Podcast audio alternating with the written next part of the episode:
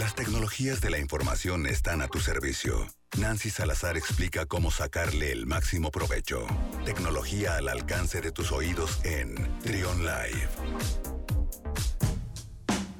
12 del mediodía con 11 minutos. La semana pasada la extrañamos mucho, pero ya está de regreso con nosotros. Nancy Salazar, ¿cómo estás? Buen día. ¿Qué onda, Luis? Buenos días. Ah, yo también los extrañé un montón, pero ya estoy de regreso. Qué bueno, qué bueno, Nancy. Eh, nos da mucho gusto tenerte por acá de nueva cuenta y pues como, como cada martes compartiéndonos las novedades en cuanto a tecnología. Así es. Meramente hoy les traigo pues igual tres notitas bastante interesantes y ya, ya, ya extrañaba por acá spoilearles el futuro. Muy bien, Bueno, voy a comenzar con hablándoles, hace como, no me acuerdo si fue hace 15 días o hace 21 días, eh, te platicaba acerca del lanzamiento de Windows 11. Sí. Y que pues no todas las computadoras eh, afortunadamente pueden ser compatibles con esta nueva actualización.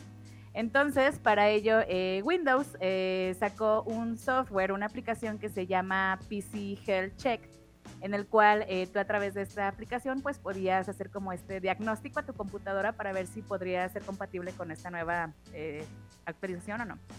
Y pues bueno, resulta que a raíz de, esta, de este programa, pues mucha gente lo empezó a probar, pero estaba muy eh, molesta porque el programa tal cual no te lanzaba como la causa por la cual tu equipo no era compatible. Nada más te decía que tu equipo no era compatible y punto. Entonces, eh, un programador eh, sacó con, con, sus propias manitas, programó un, una aplicación que se llama, bueno, varios desarrolladores más bien eh, crearon una aplicación que se llama eh, Why Not With Win 11, el cual esta es una alternativa a este programa oficial que sacó Windows y en este programa pues sí eh, tiene la misma finalidad de que te diga si tu dispositivo, si tu computadora es este apto o no para esta nueva actualización y en dado caso de que no lo sea, te dice de manera más específica por qué razón no lo es. Entonces, este, pues más gente eh, ya se brincó mejor a esta opción que es fuera de Microsoft, pero pues que igual da, este, da información más definida.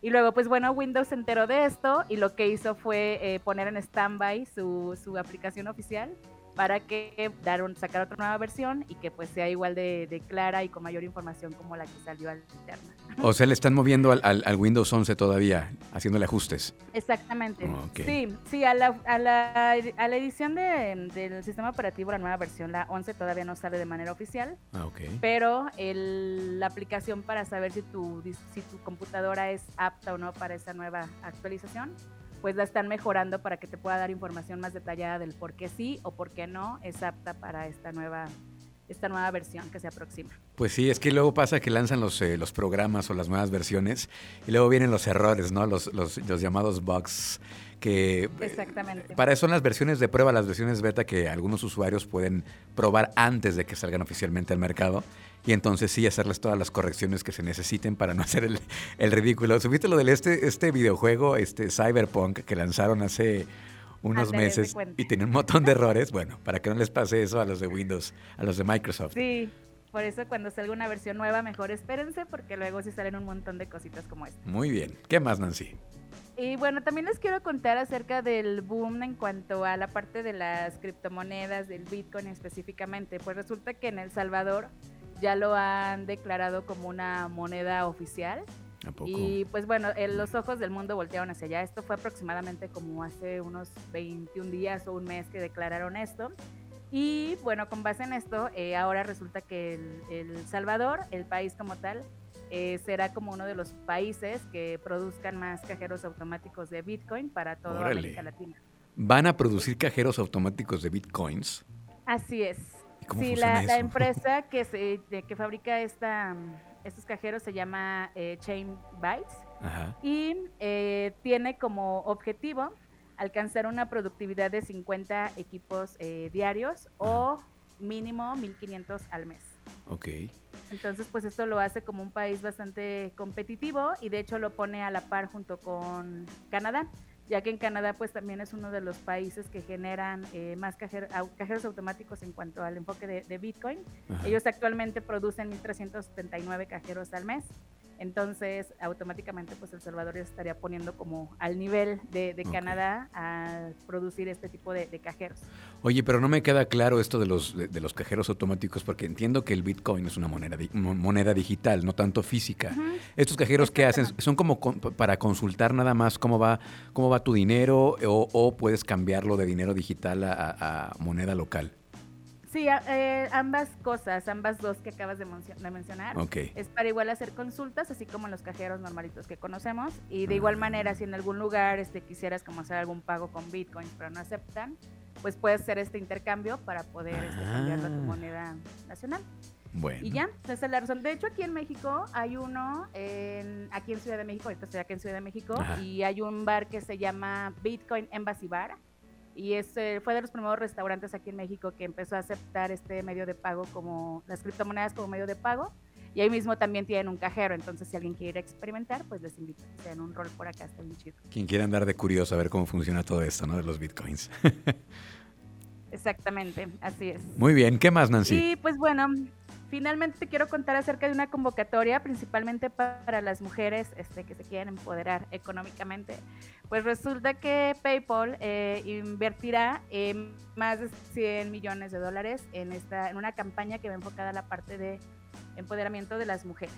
Ok. Y bueno, esto se, esto se dio justamente eh, durante un evento que se llama Generation Equality Forum, en el cual pues ahí participan instituciones como ONU Mujeres, participa en el gobierno de México y de Francia. Entonces, pues PayPal tal cual se ha eh, preocupado como, como empresa, pues en esta cuestión social. Entonces, eh, durante este foro eh, anunció acerca, anunció que tendrá o que hará una inversión de más de 100 millones de dólares para promover la inclusión financiera y el empoderamiento económico de mujeres y niñas de todo el mundo.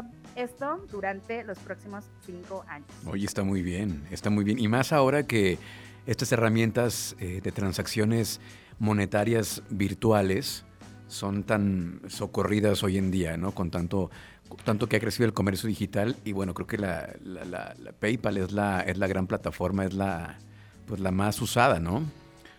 Exactamente. Sí, es de las más este, usadas a nivel mundial. Y pues bueno, normalmente este tipo de, organizaciones o de empresas pues tienen su, su, enfoque social, no lo dejan a un lado. Hay algunos que apoyan cuestiones ambientales, otras cuestiones este, de de niños en la calle y demás. Y bueno, acá este PayPal pues está enfocando a este sector de mujeres, principalmente pues para que se, se alivianen en la cuestión económica y pues con esto se beneficia no solamente ella, sino también a, su familia e incluso pues hasta la sociedad. Es realmente un impacto bien interesante que se queda cuando hay ese tipo de iniciativas. Ahorita que, nos, pues, diste, ahorita que nos diste esta nota, me acordé me acordé que me van a pasar la información porque también Spotify, Spotify México está haciendo algo muy parecido, bueno, similar, pero enfocado a mujeres en situaciones vulnerables, para que estas mujeres en situaciones vulnerables puedan producir su propio podcast.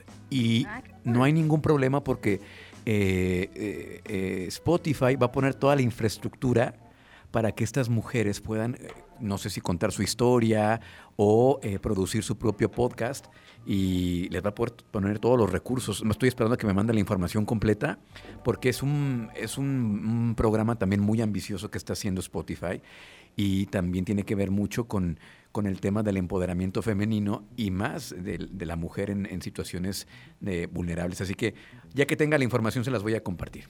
¿Sale? Por supuesto, igual cuenten conmigo para que en cuanto esta convocatoria sea oficial, pues ahí la estaremos compartiendo para que todas las mujeres se vean beneficiadas.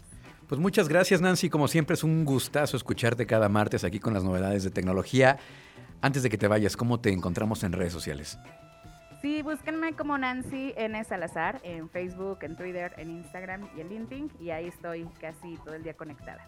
Excelente. Muchas gracias Nancy, te mandamos un abrazo y acá nos escuchamos pronto. Sí, gracias. Nos escuchamos la siguiente semana. Un abrazo, te bye. Gracias. Escucha, escucha. Trión, sé diferente.